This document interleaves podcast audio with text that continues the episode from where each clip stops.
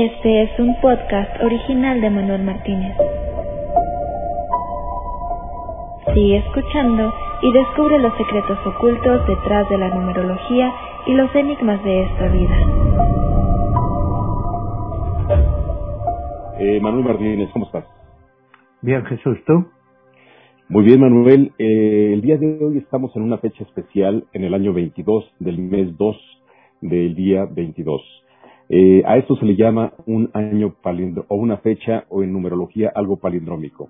Sí. ¿Qué es lo que significa y qué eventos podemos esperar o estamos viendo en este año 2022? Bueno, un número palindrómico o capicúa, como hemos dicho en otras, en otras ocasiones, es un número muy especial que solo tiene lugar una o dos veces al año. Eso para empezar. Marca un cambio.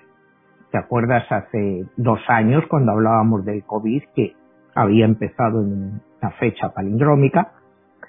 Eh, ahora estamos en un momento en que este eh, 22 del 2 del 2022 pues está marcando un antes y un después. Cuidado, es una fecha muy importante sobre todo en el conflicto este que estamos viendo entre, digamos, Rusia y las potencias occidentales, pues que están encuadradas dentro de la OTAN o la NATO, como lo queramos llamar, ¿no?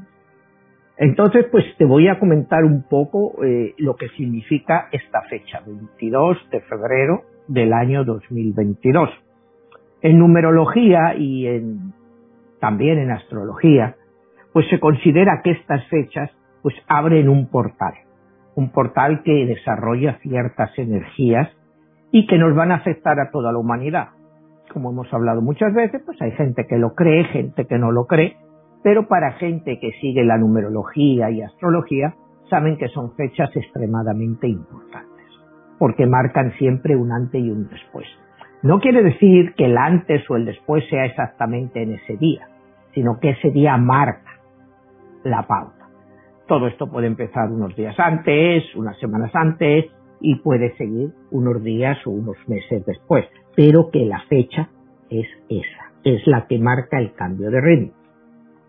Entonces, pues a mí me gustaría un poco explicar sobre todo pues lo, las cosas que están pasando actualmente y cómo van a verse influenciadas por este febrero 22 del año 2022, pues que es en esta semana. Sí. Emanuel, en este caso estamos viendo una serie de, de, eventos que están pasando a nivel mundial. Vemos un sinnúmero de noticias. ¿Qué tanto pudiera haber una relación entre este portal que se abre, la energía que está fluyendo y qué tanto se van a intensificar estos eventos? Bueno, este portal normalmente siempre te marca una oportunidad para solucionar un problema o si no se aprovecha esta oportunidad que es este portal que se abre, pues las cosas pueden deteriorarse muchísimo. Eso es lo más, eh, lo vimos cuando el COVID, que vimos que era el inicio, hablábamos que precisamente este portal que se abre el 22 de febrero del 2022 puede ser ya quizá definitivamente el fin del COVID. Y ya el fin del COVID de la manera más fuerte que lo hemos visto pues sí que lo va a marcar, porque ya es pues esta última variante del Omicron, pues parece ser que ya pues está controlada dentro de lo que cabe a la mayoría de las personas que les está afectando, eh, como muchas de ellas ya están vacunadas, pues está siendo un catarro, una cosa bastante pequeña.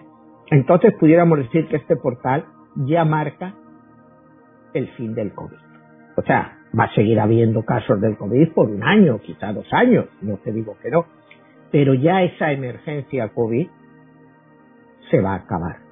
Lo cual, pues va a ser bueno, pues no solo para la gente, sino también para la economía, en el hecho de que ya la gente empiece a perder, pues el miedo, y ya, pues, una vez que la economía pues se ha abierto, por ejemplo, en este país, pues en casi todos los estados, pues los estados ya están prácticamente abiertos, Seguimos con inconveniencias, que si para entrar a un sitio en unos estados necesitas mascarilla, en otros no. En los aviones, cuando viajas para entrar en Estados Unidos, tienes que hacerte otra vez las pruebas o de PCR o de antígenos, que son unas inconveniencias muy grandes y muy costosas. Cuidado, porque son costosas. el negocio que se ha montado en torno a este COVID es brutal. Yo recuerdo cuando estaba en España, eh, como te tienes que hacer un PCR que sea 24 horas antes, te lo tienes que hacer por urgencia. Por supuesto, no te lo puedes hacer en un sitio gratuito. Te tenías que ir a un sitio privado que te cobraban por darte el resultado en el día entre 125 y 150 euros. Y había un montón de gente para hacerlo. O sea, este negocio del COVID se ha convertido eh, en un auténtico negocio para mucha gente.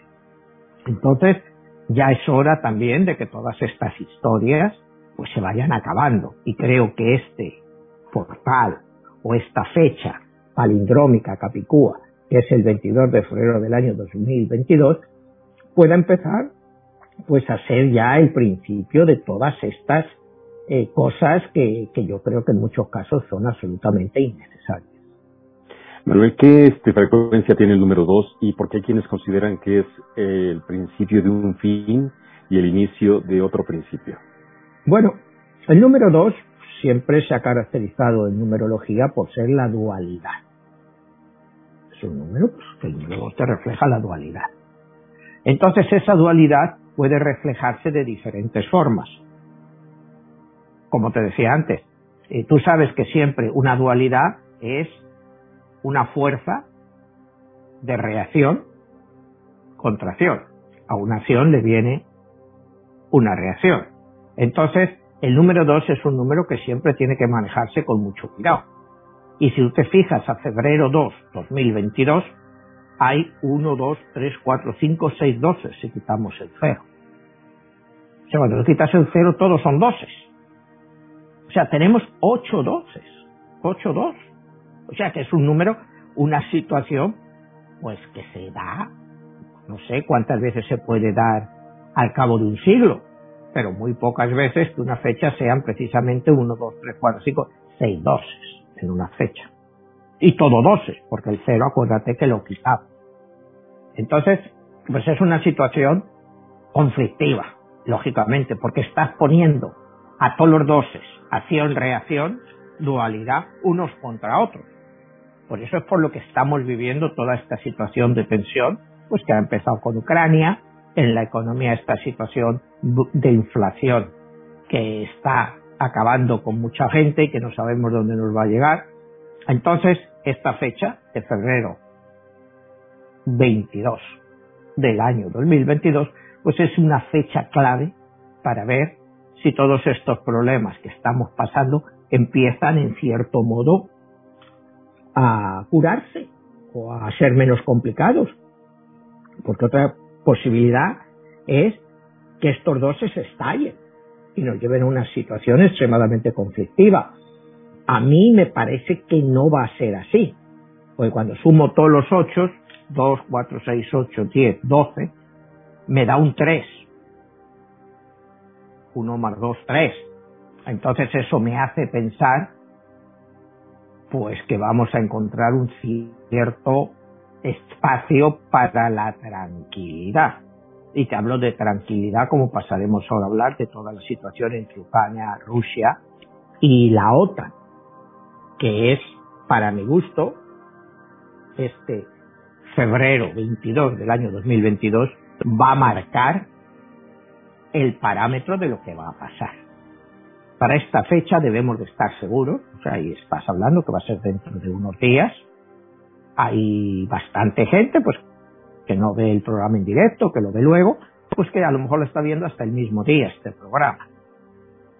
Entonces, en la fuerza de estos números hace, pues que tanto lo bueno como lo malo, te digo, por esa dualidad se intensifique. Si tú, digamos, eres una persona que tienes muy buenas intenciones, tus buenas intenciones se van a reflejar, pero el que tenga malas intenciones también se van a reflejar y vas a chocar el uno contra el otro, que es lo que estamos viendo ahora de Ucrania y, Rusia y la NATO, ya, porque no hay que olvidar, porque cuidado, eh, eh, vamos a empezar un poco a ver esta fecha en el problema que más tiene preocupado ahora mismo a la gente, que es la situación en Ucrania Rusia y la NATO. Eh, ¿Quién tiene razón y quién no la tiene en este problema. Cuidado, porque vamos a ver, aquí las noticias que recibimos en Europa, pues culpan a los rusos de todo. Y yo creo que hay que empezar a analizar tanto las posiciones de los rusos como las posiciones, digamos, de los aliados de la OTAN y de Ucrania.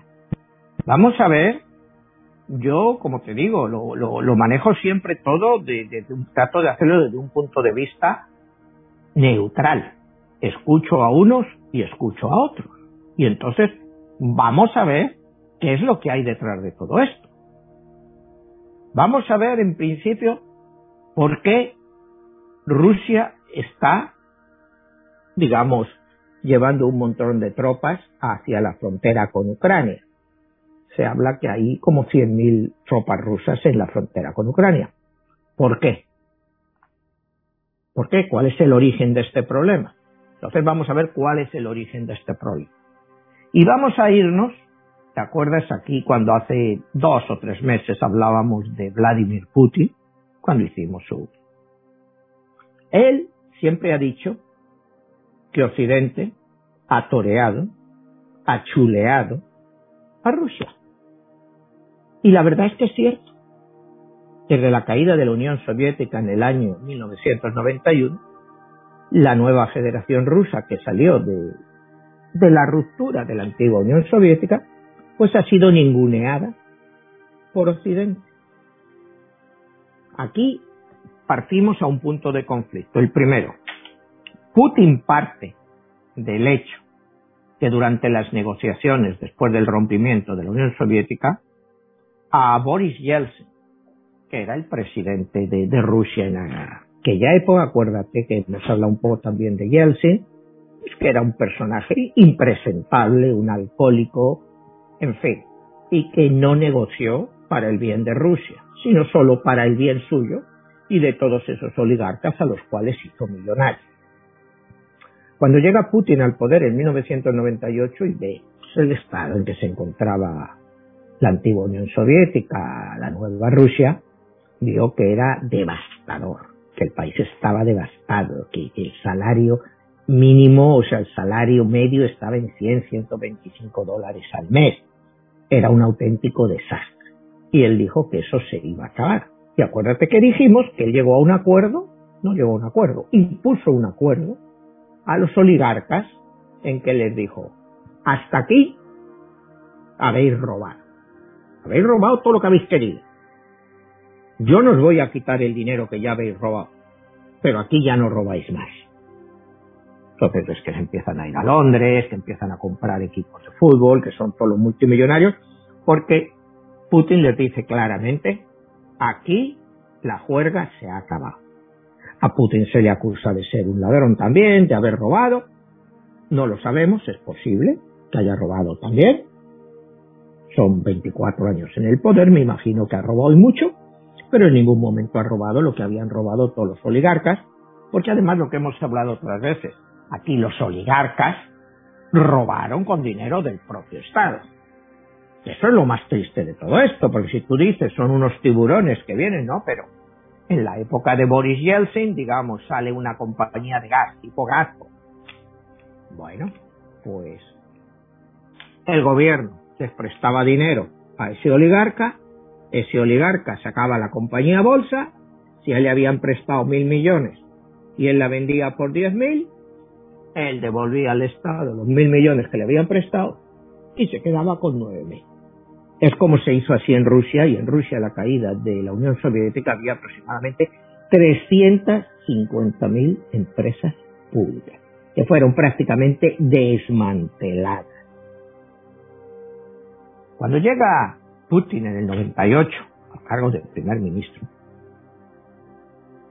pues él es un nacionalista. Él se ha, se ha criado pues, en la Rusia dura, del post-stalinismo, bueno, ya todavía vivía Stalin cuando él nació, pero ya es el post-stalinismo, Nikita, Nikita Khrushchev, los años duros de Brezhnev. Entonces, él trabajaba para la KGB, acuérdate que cuando cae el muro de Berlín, eh, Putin estaba en Dresden, en la ciudad alemana de Dresden, como agregado cultural, bueno, cualquier rollo que estaba ahí puesto, pero era espía. Él ve toda esta decadencia, de esta caída, esta humillación que sufrió Rusia después de haber ganado la Segunda Guerra Mundial, y él eso no se lo puede permitir. Entonces, como te digo, él llega en el 98 para poner orden.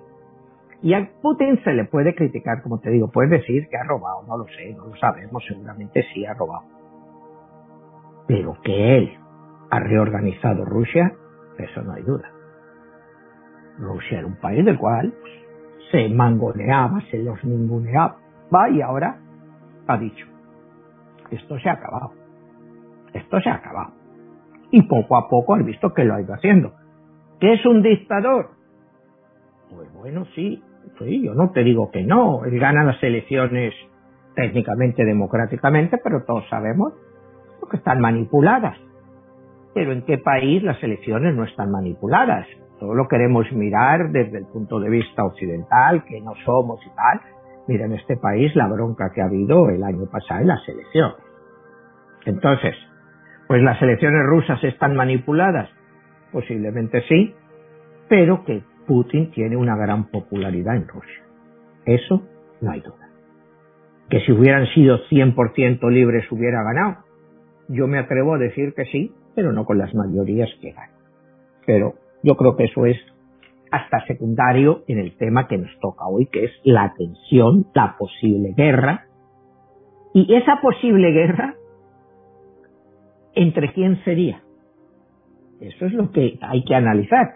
Que aquí, pues yo oigo las noticias constantemente, yo escucho las noticias aquí de CNN, de Fox, de Estados Unidos, del Internet, escucho las noticias de España, de México, y parece que el malo de la película es Rusia. Y tú sabes que muchas veces en esto no hay ni buenos ni malos. Hay que escuchar a todas las partes. Entonces volvemos al punto que decíamos al principio, cuando se disuelve la Unión Soviética y a Yeltsin se le garantiza que la OTAN, la NATO, no se va a expandir hacia los países del este.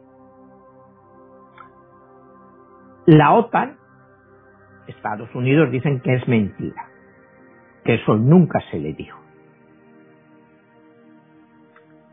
que no hay ningún tratado firmado, lo cual es cierto.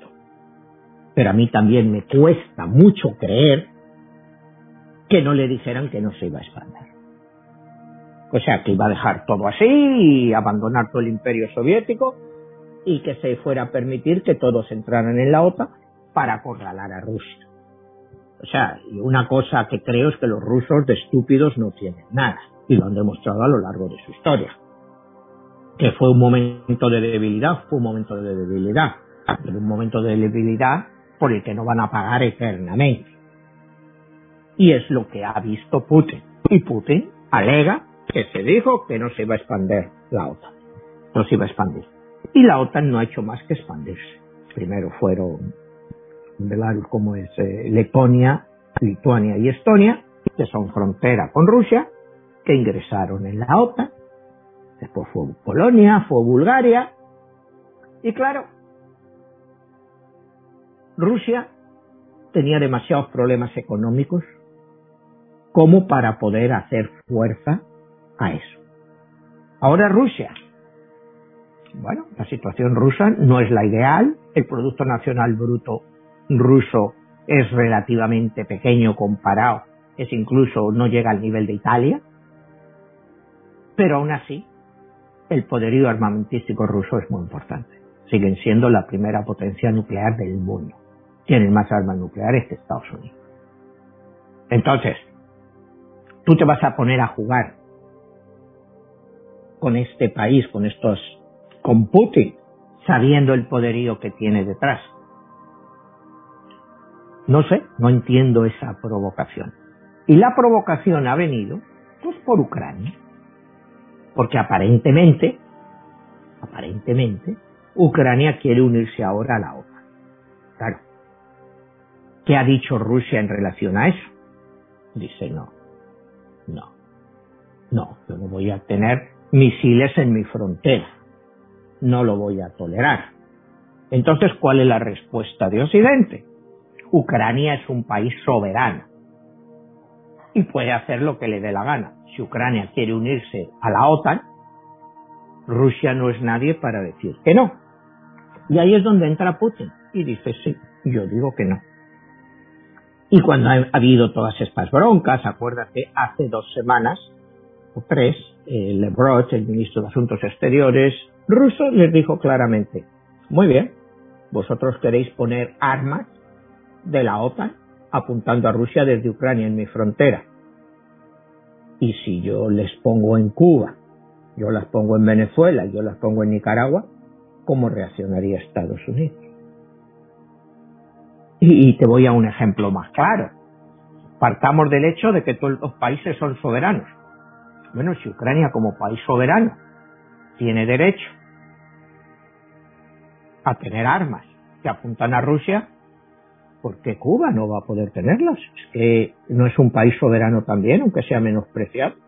Es que Nicaragua no es un país soberano, es que Venezuela no es un país soberano. Sí. Manuel, ahí hay una de las preguntas que quizá más nos estamos haciendo a nivel de qué tanto te permite tu soberanía tomar decisiones. Hace un momento lo mencionas a nivel de Ucrania. Si es un país soberano, ¿por qué no pudiera este, él tomar la propia decisión de entrar a la OTAN?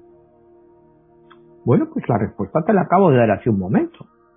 Si nos ponemos en el punto de vista de que todos los países son soberanos, Ucrania tiene todo el derecho del mundo a entrar en la OTAN igual que Cuba tiene derecho a entrar en un pacto con los soviéticos, Nicaragua o Venezuela. Pero ¿quién determina en este caso si sí entra o no entra?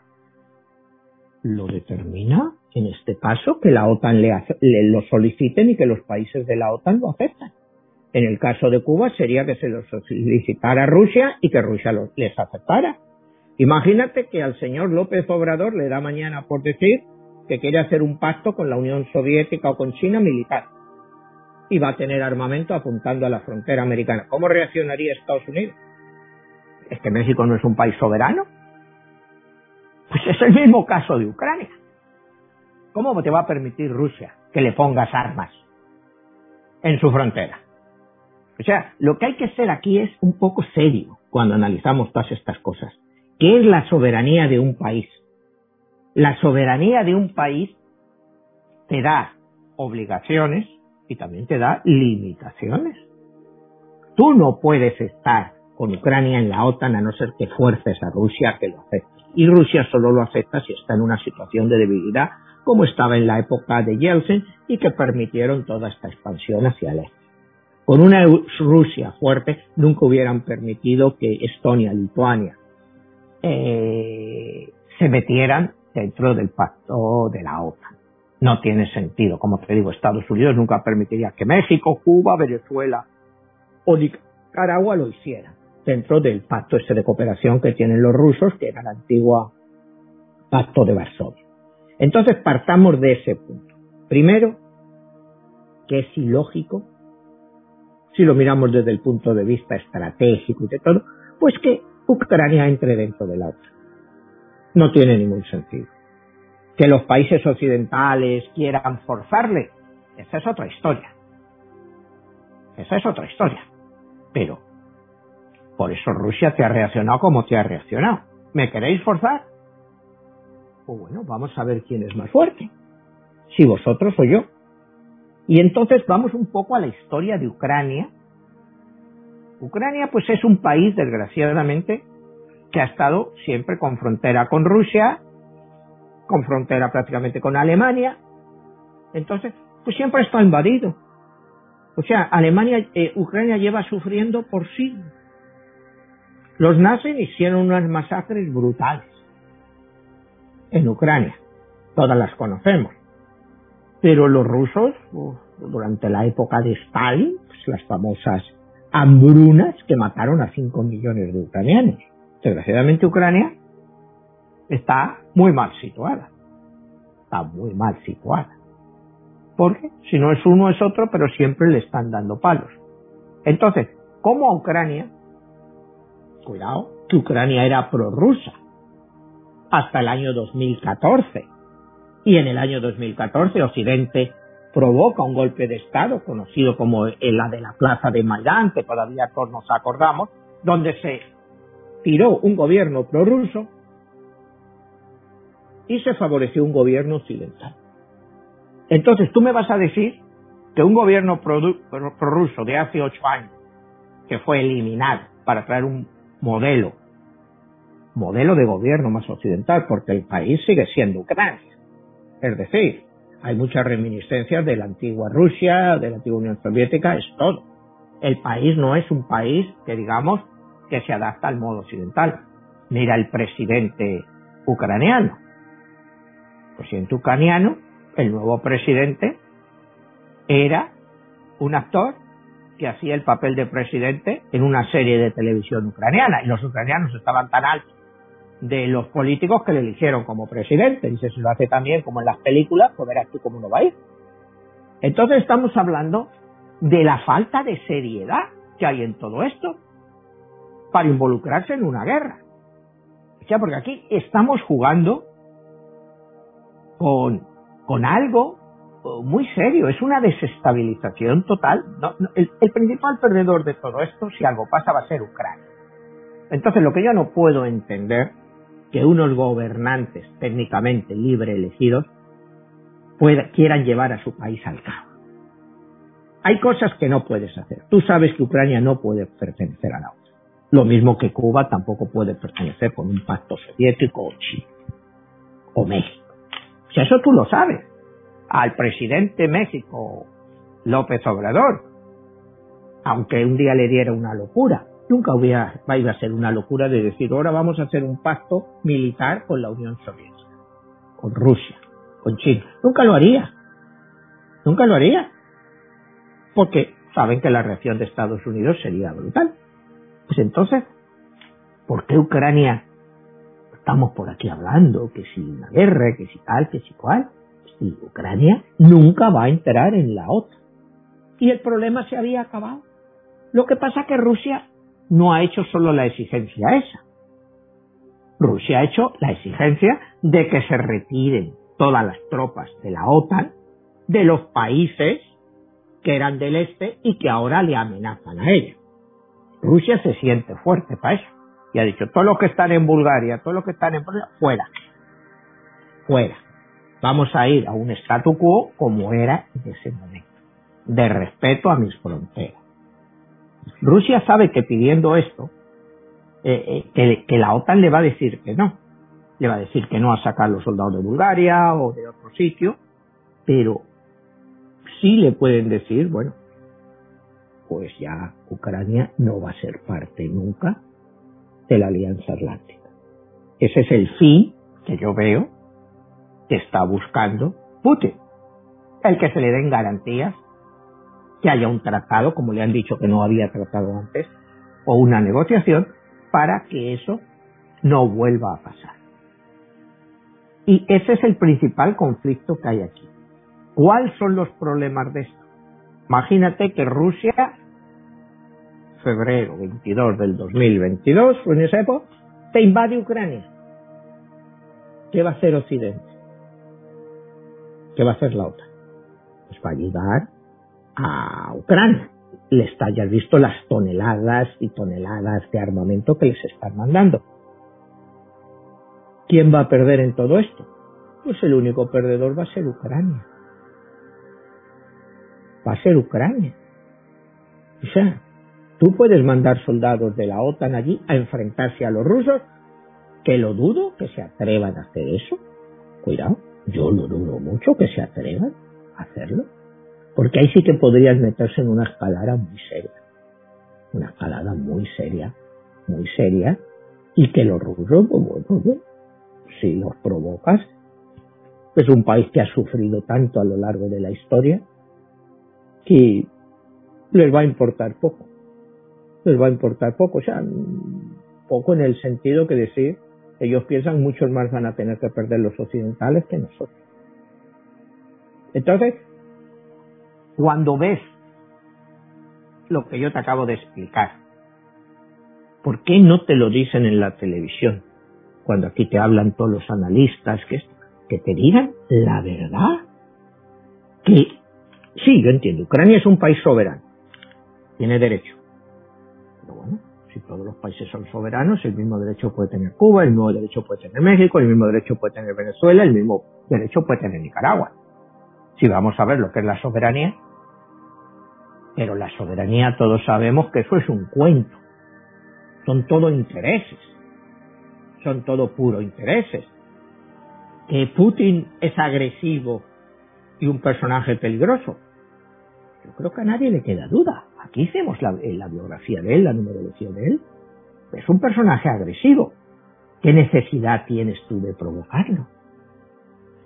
Emanuel, aquí hay una de las este, cuestiones que quizá este poco se habla, que Ucrania es un país petrolero y que eh, los intereses que hay ahí tienen que ver con el manejo del petróleo y la energía y si se entra en un conflicto entre que si se va la guerra o no, qué tanto va a afectar la economía, qué tanto nos va a afectar a nosotros en nuestro bolsillo, todo esto cómo va, se va a ver reflejado en cada uno de los países, eh, por ejemplo Estados Unidos, México, Latinoamérica.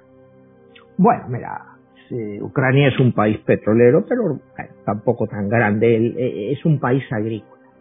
Por mucho tiempo se le ha llamado el granero de Europa, porque la producción de trigo, y eso es, es por lo que cuando Hitler invade el este, lo primero que invade es Ucrania, porque quiere garantizarse el trigo para Alemania, para su nueva Alemania.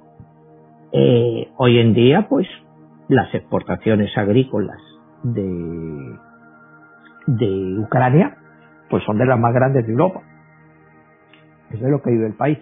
Eh, Ucrania es un país de paso, por ejemplo, el oleoducto ruso, que está llegando a Alemania para la distribución del gas, pasa por Ucrania. Si Ucrania cerrara ese gasoducto, automáticamente el gas ruso no llegaría a Europa. Entonces, hay muchas implicaciones. ¿Cómo afectaría esto al mundo? me estabas preguntando. Bueno, pues lógicamente, si se estalla un conflicto, eh, lo primero que ha dicho Estados Unidos que le van a poner a Rusia las sanciones económicas más grandes que se han visto nunca en la historia, estilo de las que le pusieron a Irán. Bueno, ¿cómo hará frente Rusia a eso? De entrada tiene unas reservas en dólares que se calculan entre 600 y 700 mil millones de dólares. Hoy en día tienen los rusos. Eh, correríamos con estas sanciones y parece que no lo quieren pensar bien nuestros gobernantes, nuestras gentes pensantes. Es que Rusia, si se ve abocado a una situación así, pues no va a actuar como Irán. Automáticamente yo creo que Rusia buscaría un nuevo sistema de pagos con China para abandonar el SWIFT.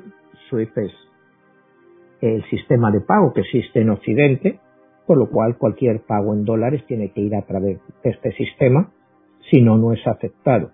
Ellos podían crear, estoy seguro que ya están estudiando, un sistema de pagos alternativo y que no sea en dólares. Con lo cual, el perjuicio que le pudiera venir al dólar podría ser muy importante. Estamos hablando de las ramificaciones de eso, que hasta ahora no han tratado. Pero yo estoy seguro, incluso, no tienes que ser un genio, para que crearan un sistema basado en el oro. Rusia tiene infinidad de oro. Un sistema de pagos basado en el oro. Acuérdate cuando Occidente acaba con Gaddafi, lo hemos comentado aquí en algún programa, es porque Gaddafi él no estaba molestando con terrorismo a nadie. Desde que Reagan le bombardeó en el año, no me acuerdo, 85, 86, ¿te acuerdas que le mataron a un hijo? Pues Gaddafi no volvió a dar señas de terrorismo. Sin embargo, creo que o sea, es en el año 2012 cuando Gaddafi propone crear un nuevo sistema de pagos para el petróleo y que se haga con una nueva moneda que se va a llamar el dinar de oro. Es decir, que todos los pagos de petróleo en África se hicieran a través de los dinares de oro. ¿Qué pasó? Pues que Occidente dijo esto es inaceptable. ¿Cómo vamos a permitir eso? Todo el mundo de los petrodólares, porque todo el petróleo del mundo se paga en dólares. ¿Qué quiere decir esto? Que si tú eres europeo, digamos, tú eres francés y quieres comprar petróleo, tienes que cambiar tus euros a dólares para pagar. Es decir, si el mercado mundial de petróleo hoy es al día es alrededor de 100 millones de barriles diarios, 100 millones de barriles diarios, a 90 dólares, que está más o menos hoy el petróleo, pues estás hablando de 9 mil millones de dólares diarios. Si tú lo multiplicas por 365 días que hay al año, estás hablando de casi 3 billones, 3 trillones de dólares que se mueven al año. Imagínate si tú al dólar le quitas, no ya los 3, le quitas uno y medio, que la mitad de los países deciden no pagar el dólar. ¿Dónde seguía el dólar? O sea, todo el comercio mundial, muchas cosas se hacen en dólares. Tú tienes que cambiar tu moneda a dólares para hacer los pagos en dólares y que estos pasen por un SWIFT en Nueva York, en la Reserva Federal. Entonces estamos hablando de las repercusiones que pudiera traer esta solución rusa, que, que yo no te estoy descubriendo nada nuevo, ¿eh? que te digo, igual que se lo inventó Gaddafi, pues yo estoy seguro que los rusos y los chinos están buscando un sistema para hacer frente al dólar en un sistema, en un caso de una situación dramática. ¿Qué podría pasar con eso? Pues que todas las economías basadas en el dólar sufrirían una barbaridad. Entre ellos, el país más afectado, lógicamente, sería Estados Unidos.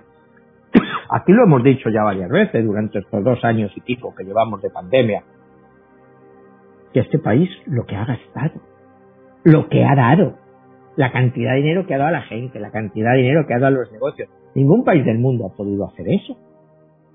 Porque no tienen el dinero. En Estados Unidos, pues el dinero se ha dado porque se ha creado, porque el dólar no está respaldado por nada. Solo por, como se dice, good faith and credit of the United States, el buen crédito y la fe en el gobierno de los Estados Unidos. Si esa fe se pierde, ¿qué es lo que vale el dólar?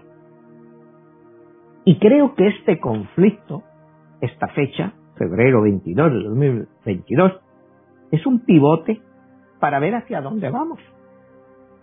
Puede ser una fecha ya de desafío a Estados Unidos. Acuérdate que el mundo está viendo en Estados Unidos un país débil, con Joe Biden. O sea, ven cierta debilidad en Estados Unidos. Ven que él no tiene el apoyo ni de su propio partido. Entonces lo ven una situación donde se pueden tomar medidas. Entonces, lo que te quiero decir, cuando hablamos de estas medidas que se dicen como no se han visto nunca, el número dos es dual. A una acción viene una reacción. Y no sabemos cuál pudiera ser la reacción. Y te digo, una reacción podría ser eso, crear un sistema otra vez basado en el, en el oro. Y que todo tuviera que ser pagado en oro, pero en oro de verdad. O sea, lo que te estoy diciendo, créeme, no es una cosa, eh, provocaría una subida brutal en el precio del oro. Acuérdate que ya durante la gran recesión americana, creo que fue en el año 1932, cuando Roosevelt confiscó todo el oro de los americanos lo confiscó. O sea, no te lo robó. Te dice, si tú tienes una onza de oro que vale 5 dólares, que yo te doy tus 5 dólares, pero tú dame aquí la onza de oro. Se hizo con todas las reservas de oro para proteger el dólar. Si Rusia te viniera con... Rusia tiene muchísimo oro, todos lo sabemos, que de las mayores reservas del mundo después de Sudáfrica, quizá Rusia sea el país que más oro tenga pues acuérdate de la extensión de Rusia. 15 millones de kilómetros cuadrados. O sea, es una extensión muy grande. Y yo estoy seguro que hay un montón de minas por ahí por Siberia que si todavía ni siquiera han descubierto o están sin explotar. Si el oro tuviera ese valor tan brutal, estoy seguro que empezarían a salir nuevas minas. Porque se gastarían ya la extracción, aunque fuera más cara, pero podría ser rentable. Ahora mismo, pues yo me imagino que en esas zonas de Siberia, pues no es rentable lo que debe de haber debajo de las nieves. Debe de haber minas y debe de haber de todo, pero que no, no se ha desarrollado. Pero para no salirnos del tema, hablando de lo de Ucrania y hablando de lo de Rusia, ¿qué podría pasar? Y que hay una posibilidad, si no se llega a un acuerdo, que yo creo que de una forma u otra, pasando esta fecha 22, febrero 22, se va a llegar a un acuerdo. De una forma u otra, le, le van a decir que Ucrania no va a entrar, en fin, algo se va a llegar. Si no se llegara yo no veo un enfrentamiento de los rusos contra las tropas de la OTAN. Yo no creo que sean tan locos. Porque la OTAN estaría protegiendo a un país que no es ni de la OTAN. Ya le están mandando dinero, un montón de armas, le están mandando, como decían, toneladas, que eventualmente Ucrania tendrá que pagar. Eso no se lo van a regalar. O sea, porque sí te mandan armas, pero, pero te las cobran. Eso de que te las regalan no vale pues las vas a tener que pagar. ¿Cuál es la situación que yo veo delicada? Es que Ucrania entre en una guerra civil. Que entre en una guerra civil. La parte prorrusa, que es muy importante, ahora hablaremos un poco de Crimea, contra la parte pro-occidental. Y que se ensarzaran en una guerra civil, que pudiera durar años y el país se quedaría totalmente destrozado. Habría inmigración brutal de refugiados hacia Europa, pues con los problemas subsiguientes que eso te trae. Y mi punto de vista es, ¿eso merece la pena por estar en la OTAN? O sea, porque eh, estar en la OTAN es técnicamente para protegerte de Rusia. O sea, ¿Qué vas a decir? ¿Que en vez de protegerte tú solo te vamos a mandar tropas de todos los partidos, países aliados? Bueno, acabaría en una guerra brutal ahí y quién ganaría, pues no lo sé. Todos serían perdedores. Y esperaríamos pues que no entraran en, en respuestas nucleares, aunque fueran tácticas.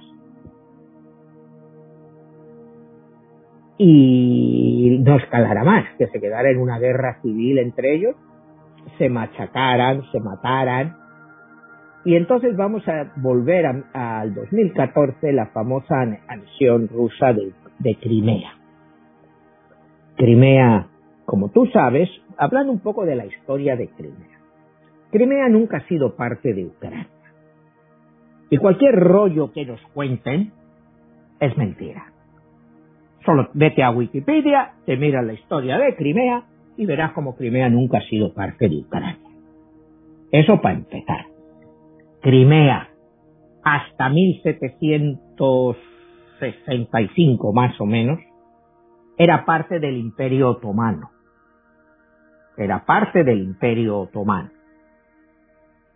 Después, el zar ruso los derrota en 1765-1770 y lo hace parte del Imperio ruso de la época. O sea, eso es la península de Crimea. Y luego hemos visto, pues, que por cientos de años, pues, ha sido parte de la historia rusa.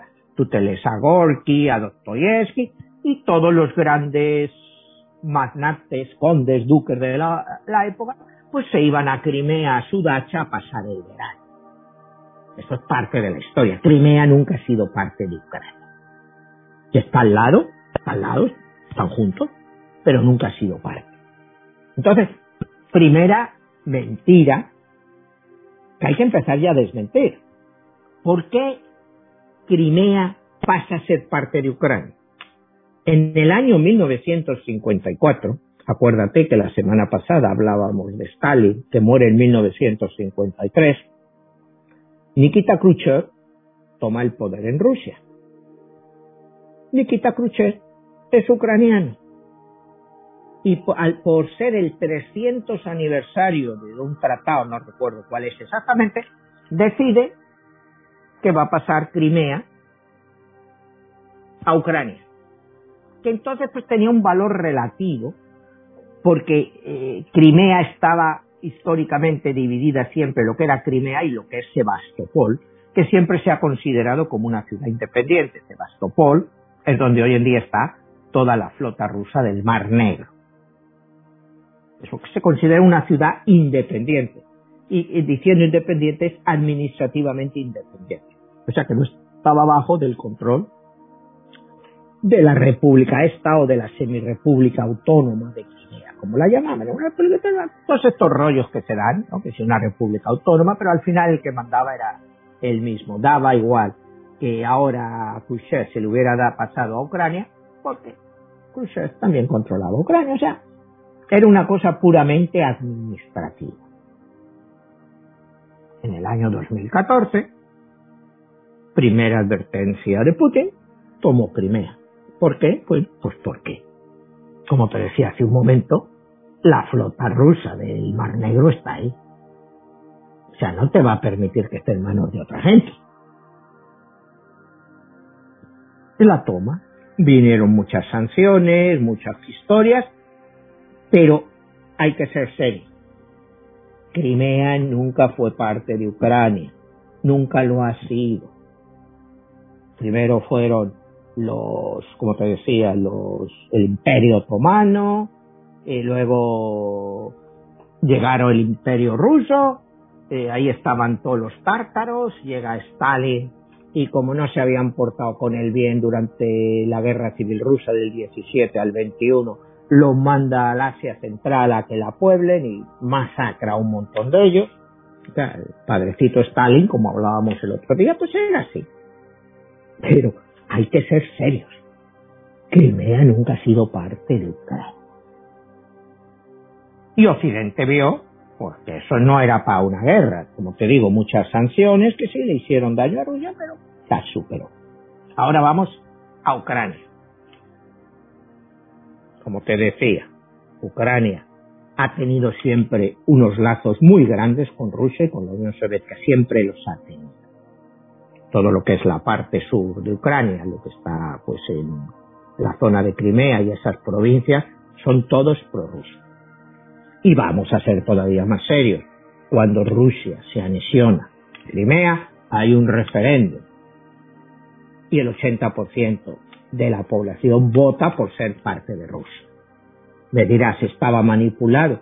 Sí, posiblemente, pero el 80% de la población de ahí es de origen o sea que por muy manipulado que esté, tiene su cierto sello de veracidad. Lo que trato aquí de hacer, Jesús, te digo, ni soy pro ruso, ni soy pro OTAN, ni soy pro nada, es de ver un poco los hechos. ¿Cuáles son los hechos verdaderos? Y si esta situación de Ucrania tiene sentido para llevar a una guerra. Y la respuesta clara es que no, que no lo tiene que no tiene sentido, que, es, que es una locura lo que nos están haciendo vivir.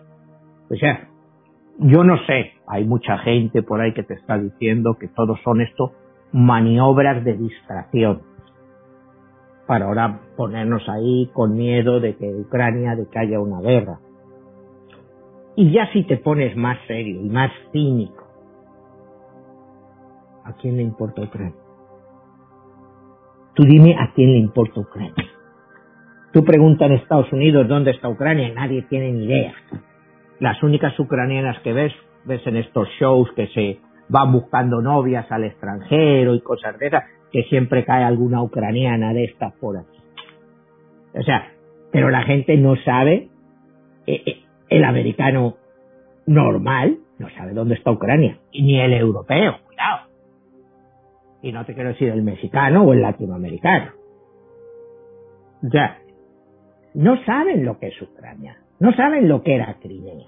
Y de repente todo era Crimea, después han pasado unos años, ahora todo es Ucrania. Entonces, acuérdate que aquí nos metimos en una guerra por Afganistán por 20 años y aquí la gente no sabía dónde estaba Afganistán. Es más, todavía ni lo sabe, a pesar de que lo han visto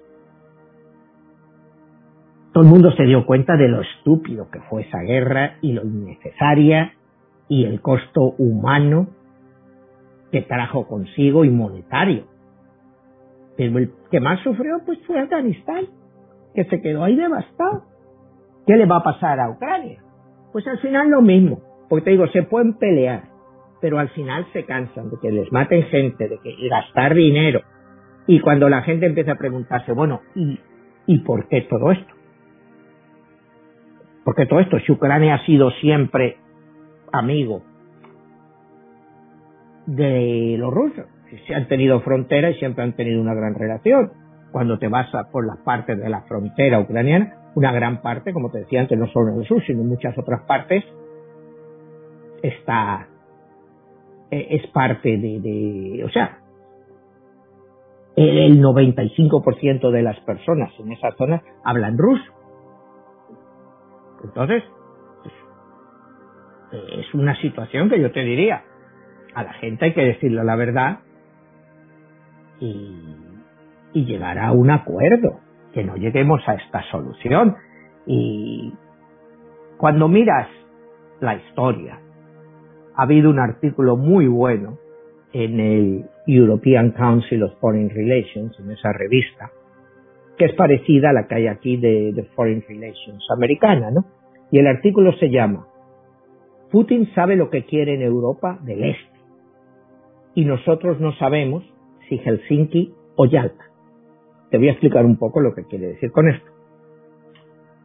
Putin sabe lo que quiere, eso está claro. Si no, no estaría actuando así. ¿Qué queremos los occidentales? ¿Helsinki o Yalta? Cuando hablábamos del padrecito Stalin la semana pasada, ¿qué fue Yalta? Pues Yalta es la conferencia que se celebra en el año 1945 en Yalta, que Yalta precisamente está en Crimea, en la cual se reúnen, es la última reunión de Roosevelt antes de morir, Churchill y Stalin. Y ahí se divide en Europa. Europa del Este para Rusia y el resto, bueno, para las potencias occidentales. Helsinki, ¿qué es Helsinki? La famosa conferencia del año 1975 que se celebró en Helsinki, en la cual pues volvemos a hablar de todo esto, de que se iba a buscar un mundo más democrático, eh, soberanía de los países, en fin, todas estas cosas que aquí hablamos continuamente, ¿no? De la soberanía. Y está claro lo que acabamos de decir, que eso de la soberanía, pues es un mito, eh, una democracia. Pues te vuelvo a decir, pues a Rusia se le critica porque no es un país democrático, Arabia Saudita es democrática, Kuwait es democrático, Bahrein es democrático. ¿Cuántos países hay democráticos desde el punto de vista liberal occidental hay en el mundo? Pues quizá la mitad. La otra mitad no están de acuerdo a nuestros estándares. ¿Y, ¿Y qué vamos a hacer con eso? Imponer a todos nuestra forma de vida, nuestra cultura. Tú a unos musulmanes no les vas a hacer creer que el sistema occidental de gobierno es mejor que el que tienen ellos, porque es lo que han nacido. O sea, aquí hemos hablado bastantes veces de Afganistán. Mira lo que han tardado los talibanes en tomar el poder. O sea, para esto fuera 20 años, bueno, por ahí escondidos por las montañas, tal y cual. Pero como dicen ellos, nosotros tenemos todo tiempo del mundo, los occidentales no, porque todo esto les cuesta dinero. Y llega un momento que hay en Afganistán. No hay nada opio, es lo único que hay, es de lo que viven, de opio. Lo demás, pues no tienen nada. Entonces, un caso muy curioso es que ahora el presidente Biden acaba de congelar esta semana las reservas en dólares de Afganistán. Están, están en Estados Unidos. Y otra vez hablamos de soberanía de los países. ¿Cómo puede Estados Unidos congelar el dinero de un país soberano? Ya se lo hizo a Irán, se lo hizo a Y dice que lo va a dar para víctimas del 11 de septiembre, para los casos que tienen pendientes. ¿Tú cómo puedes hacer eso con el dinero? O sea, ¿somos soberanos todos o no somos nadie? ¿Por qué ahora Afganistán no es un país soberano? ¿Por qué le tienes que congelar su dinero? Pues, o sea, es que eso de ser policías del mundo, pues ya empieza a no tener sentido.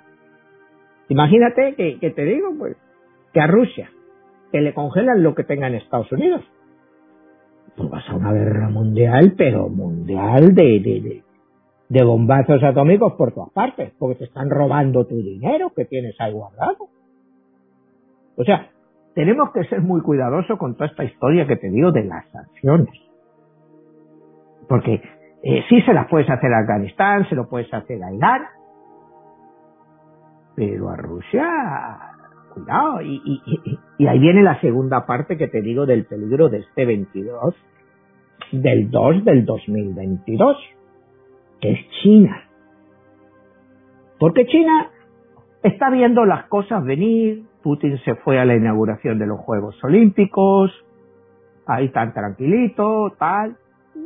supuestamente llegaron a un acuerdo que cualquier acción militar rusa, pues no, no va a tener lugar, si acaso va a tener lugar, hasta después de terminados los Juegos Olímpicos de Invierno, que terminan alrededor de esta fecha.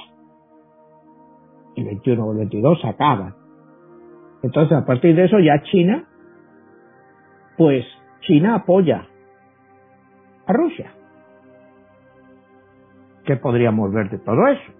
Pues podríamos estar con toda esta historia forzando a Rusia hacer un pacto militar con China, que es lo que ninguno queremos que pase. Pero si tú les fuerzas, pudiera llegar a ser eso. Entonces, es lo que te estoy diciendo del peligro de este 2202-2022 que después de esta fecha y alrededor de esta fecha pueden haber situaciones como esa. Que la situación en Ucrania se deteriora y empiezan ahí a matarse unos a otros y a destrozar el país. Mientras están ahí distraídos, China aprovecha y te invade Taiwán. ¿Qué vas a hacer? ¿Abrirte otro frente? O sea, hay muchas implicaciones en todo esto, Jesús, que quizá o no estamos viendo o no nos quieren dejar verlas. Yo te digo, tú pones aquí a la CNN o pones todos son no, que sí, la libertad, la soberanía. Bueno, sí. Está muy bien todas esas palabras, pero en la vida real eso qué significa? El pueblo ucraniano. ¿De qué le sirve su soberanía si se meten en una guerra civil? y pierden sus casas, pierden sus trabajos, pierden todo. ¿De qué les sirve? ¿Quién les está llevando a hacer eso? Y yo me pregunto eso, ¿quién les está llevando a hacer? En el año 2014 eran prorrusos. Ahora, según dicen, todos son pro-occidentales y todos quieren entrar en la otra. ¿Cómo te cambia la mentalidad de la gente en tan poco tiempo? A un tipo de 50 años, que ocho años después que era prorruso y ahora te dice que es pro-occidental. Eso es muy difícil, Jesús. O sea, tú ves cómo evolucionamos las personas. Hay cosas que, para mi gusto, no tienen sentido y que hay algo detrás de todo esto, pues que no nos están diciendo. Y no sabemos lo que es. Pero que la gente, tú hablas con europeos y la gente tiene miedo. Pues tú les sueles hablar y la gente, pues, manifiesta yo, ya ver la que se va a montar por ahí. Aquí en este país, pues el miedo, pues te lo ponen aquí, como te digo, pues, eh, mira, ahora están diciendo, pues, que dice Estados Unidos que Rusia puede atacar eh, Ucrania sin prácticamente ningún aviso. Y sí, claro que es cierto. Pero ¿qué sabemos si todo esto que nos están contando es verdad? Rusia, por otra parte, dice que está dispuesta a hablar pero que tienen que tener en cuenta lo que ellos han pedido. Entonces, lo que aquí te digo, aquí todos tienen razón y ninguno tiene razón. En una situación muy preocupante. Y te digo, y la opinión pública occidental nos están llevando del lado otra vez que los rusos son los malos.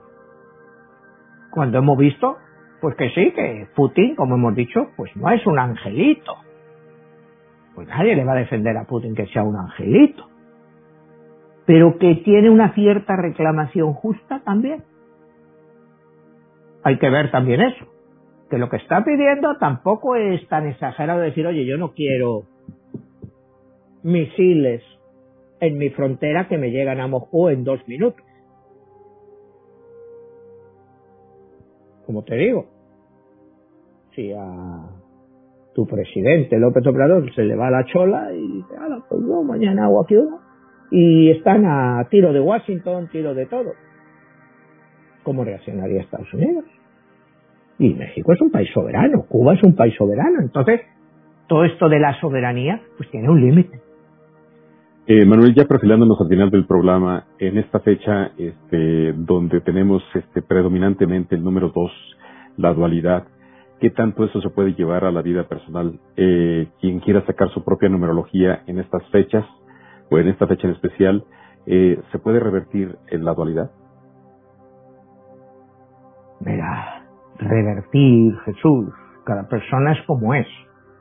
Tú lo que puedes ver es cómo estás afectado. O sea, no sé si me entiendes, el día 22 del 2 del 2022 es un número 3. Las personas que este año sean un número 3 están muy bien afectados ese día para hacer algún cambio, pero te digo, e, en numerología como en nuestra vida, el cambio no se hace en un día. Como te he dicho, este número, todo el rollo este de Ucrania y todos estos problemas. No se arreglan en un día. Hay una fecha que marca una pauta. En este caso es un número 3, viniendo de 12, que es otra vez tiene otro 2. Pues personas que nos estén viendo saben que en numerología van del 1 al 9. El número 3 es aproximadamente 11% de la población mundial.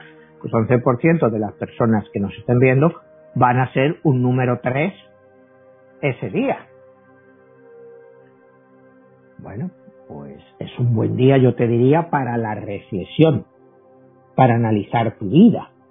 ¿Qué es lo que quieres hacer a partir de ahora? Quizá tomar una decisión, pero la mayoría de la gente se le va a olvidar ese día. Vamos hacer, o sea, un día. Por eso te digo, las fechas estas son tan importantes porque la gente les pone muy poca atención. Y luego cuando miras atrás es cuando te das cuenta de que alrededor de esa fecha es cuando ha sucedido algo. Como cuando hablábamos hace dos años y pico del COVID, que dijimos que era eh, febrero 21 del 2021. esta es una fecha que marca algo. Y fue prácticamente pues el inicio del COVID. En ese momento no sabíamos lo que era, pero ¿te acuerdas cuando hablábamos de Aquí viene algo y vino el COVID. O sea, empezó a hacerse popular. Al principio, porque al principio, pues, acuérdate que se tomó a cachondeo por la mayoría de los gobiernos occidentales, que esto no era más que una gripe. Y se tomaron a cachondeo todo el resto de la pandemia. Que si hoy te ponen la máscara, mañana te la quitas, hoy te pones esto, mañana no.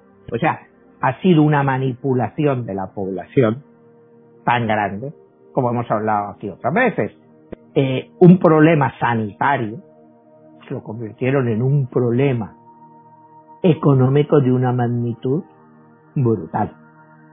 Entonces, el COVID, la posible guerra en Ucrania, si nuestros gobernantes democráticamente elegidos han sido incapaces, incapaces de controlar el COVID de una manera más o menos seria.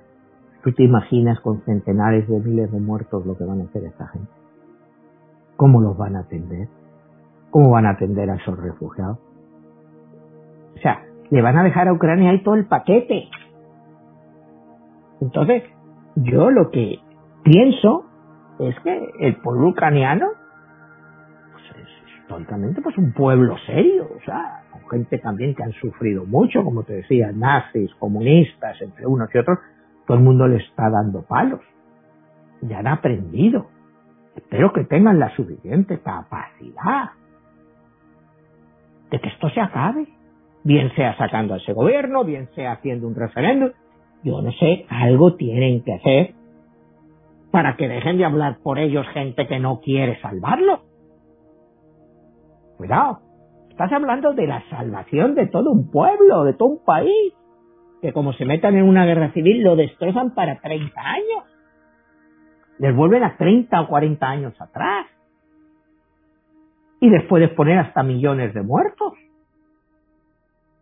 ¿Quién gobierna ese país? ¿Quién, o sea, quién rige esas mentes? Por una parte, un tira una cosa, pero bueno, es que los gobernantes nos manipulan hasta ese punto. Y la verdad es que sí, porque yo no, no, no entiendo ucraniano, ¿no? Pero ruso. Pero estoy seguro que si tú pones la televisión ucraniana o rusa, en la televisión rusa vas a estar escuchando una serie de historias y en la ucraniana otra. Y la gente se lía. Aquí todo es mucho más uniforme. Tenemos que defender al mundo libre. Ese es el discurso que aquí damos. Tenemos que defender el mundo libre. Bueno, ¿a qué costo vamos a defender ese supuestamente mundo libre del que hablamos? No sé si me entiendes. Es, ¿Qué es mejor? ¿Quedarse Ucrania tal y como está ahora? Tal y como está ahora, que han progresado, o meterse en un conflicto. O meterse en un conflicto y qué van a conseguir de ese conflicto. Es que de ninguna forma van a conseguir nada. Es que el nivel de vida de Ucrania no va a aumentar porque sean parte de la OTAN. Eso no quiere decir que la gente vaya a vivir mejor les venden la idea de que están más seguros y de que ya no tienen miedo de la Unión Soviética. Pero si Rusia quisiera invadir, el primer país que iban a entrar es Ucrania, fuera miembro de la OTAN o no. Si nos vamos a una guerra en toda escala, lo primero que cae es Ucrania, después te cae Polonia, después te va cayendo Bulgaria, te va cayendo todo como pasó en la Segunda Guerra Mundial hasta que vuelvan a entrar los rusos en Berlín. Y los alemanes se dan cuenta de eso, cuidado. Que los alemanes son los que más se oponen a todo esto, ¿eh? el nuevo canciller este show que está visitando ahí, porque sabe lo que puede venir, porque ellos ya han experimentado a los rusos. Y los rusos es un país muy duro, que ha sufrido mucho, y un país muy nacionalista y muy patriotero. Lo han demostrado al cargo de toda su historia, que van a luchar hasta el último palmo de tierra. Y lo que les quiten, como decíamos el otro día con el padrecito Stalin, lo van a quemar no van a dejar nada para nadie. Entonces, ¿qué quieren? ¿Que se metan en Ucrania unos por un lado, otros por otro y arrasen todo el país? Yo lo único que quiero hacer es una llamada a la conciencia. Y, una llamada a estudiar la historia. Y a ver las cosas un poco como son. Que digamos, poniéndonos que los dos tienen razón. Pero cuando hay dos personas que tienen razón, pues tiene que encontrar un término medio donde se puede llegar. O sea, lo que está claro es que Rusia no puede permitir que Ucrania entre en la OTAN, por los ejemplos que acabamos de dar aquí. Entonces, hay que encontrar un punto medio. Eso es lo único que yo abogo. Las personas que vean este programa, pues quiero que piensen yo estoy seguro pues que habrá personas pues que estén de acuerdo conmigo y en otras me lloverán las críticas, ¿no? Como diciendo que estoy apoyando a Putin y yo no estoy apoyando a Putin en ningún momento. Yo a Putin le veo una persona peligrosa, pero muy inteligente. Cuando hablábamos el otro día de Stalin, oye, Stalin es una persona, fue una persona muy inteligente. O sea, eh, eh, eh con una persona inteligente, pues eventualmente tú puedes dialogar. Hitler dialogó con Stalin para hacer el pacto Ribbentrop-Molotov. O sea, una persona inteligente te va a negociar, porque Putin sabe, Putin no quiere una guerra. Porque la economía rusa no está para guerras. La economía rusa está para levantarse y ser cada día más fuerte, pero no puede afrontar una guerra que los países de la OTAN tienen mucha más disponibilidad económica para afrontar esa guerra, está claro. Pero hoy en día una guerra ya no es solo cuestión de dinero y se ha demostrado en Afganistán, se ha demostrado en Irak, que da igual el dinero que pongas. Al final, eso no quiere decir que vayas a ganar la guerra. Entonces aquí estamos en la misma situación. Lo que pasa que esto por primera vez, después de la guerra de los Balcanes, de los 90 está afectando a Europa directamente. Y yo pongo como ejemplo otra vez, lo que lo acabamos de mencionar, la guerra de los Balcanes. ¿Cómo quedó la antigua Yugoslavia? Unos odios, unas cosas que ya nunca se van a campos de concentración. ¿Queremos ver lo mismo en Ucrania o preferimos sentarnos a dialogar y en que las dos partes se entiendan? Y que acepten que tiene que haber un acuerdo que, no es tan difícil, o sea, que no es tan difícil entender la posición rusa ni, ni y los ucranianos tampoco. O sea, yo no, no, yo no puedo creer que los ucranianos quieran entrar en la OTAN. Sinceramente, me cuesta creer que dicen que están a favor cuando tú ves otras partes de Ucrania que hace ocho años el 80% dijeron que se querían ir a Rusia en Crimea. Entonces, ¿quién miente en todo esto? ¿Quién miente? Las encuestas, ¿qué encuestas? ¿Quién hace esas encuestas? Mira, acaba de haber elecciones autonómicas en España. y si ves las encuestas que sacaba el gobierno de los socialistas a, las a lo que ha sido la realidad al final, pues es para reírte de las encuestas. Y esa manipulación tan brutal que te hace el poder de las encuestas. Porque entrevistan a amiguetes, amiguetes, y luego te sacan los resultados que les da la gana para influenciar a la población. ¿Qué se consigue con unas encuestas manipuladas? Bueno, gente que va a votar a lo mejor a un partido de la oposición y dice, va, si vamos a perder igual, ¿para qué voy a votar? O sea, eso es lo que está detrás de estas manipulaciones, Jesús. Que parece que, que no queremos ver. Y por ejemplo, en este país, cuando tú ves las encuestas, si te las hace una fundación o del lado demócrata, ¡guau! los demócratas ganan. Si lo hacen los republicanos, ganan los republicanos. Eh, ya no te quiero decir en México, ¿no? Los, los famosos referéndums que se están haciendo ahora. Pues tú haces un referéndum y te va a salir el 80% a favor de lo que diga el señor presidente. Pues en España, en estas elecciones, pues ha sido igual. No estás que han pasado. Iban a ganar los socialistas no sé con cuánto y al final pues lo han ganado. Han perdido un montón. Entonces, eh, manipulas a la gente con esas encuestas y hay que tener mucho cuidado con esas encuestas. Pues muy bien, Manuel, eh, hemos llegado al final del programa y pues muy interesante esta reflexión de esta numerología que tenemos en esta fecha especial, en este mes y en este año, y que curiosamente coinciden con todos estos eventos internacionales y que bueno, pues estamos a la expectativa de qué va a pasar y bueno, pues este, dónde pueden conseguir este, tus libros, 22, La Guerra de los Dioses y las demás publicaciones. Pues como hemos dicho muchas veces, todo lo pueden conseguir eh, en Amazon, tanto en libro físico como en ebook o como en audiolibro, tanto en inglés como en español, todas las publicaciones las pueden conseguir. Y todos estos programas los pueden escuchar en Spotify. Perfecto, también se pueden conseguir en este audiolibro, ¿verdad? Sí. Muy bien, este, pues nada Manuel, estamos ahí viéndonos hasta la próxima. Hasta la próxima, Jesús.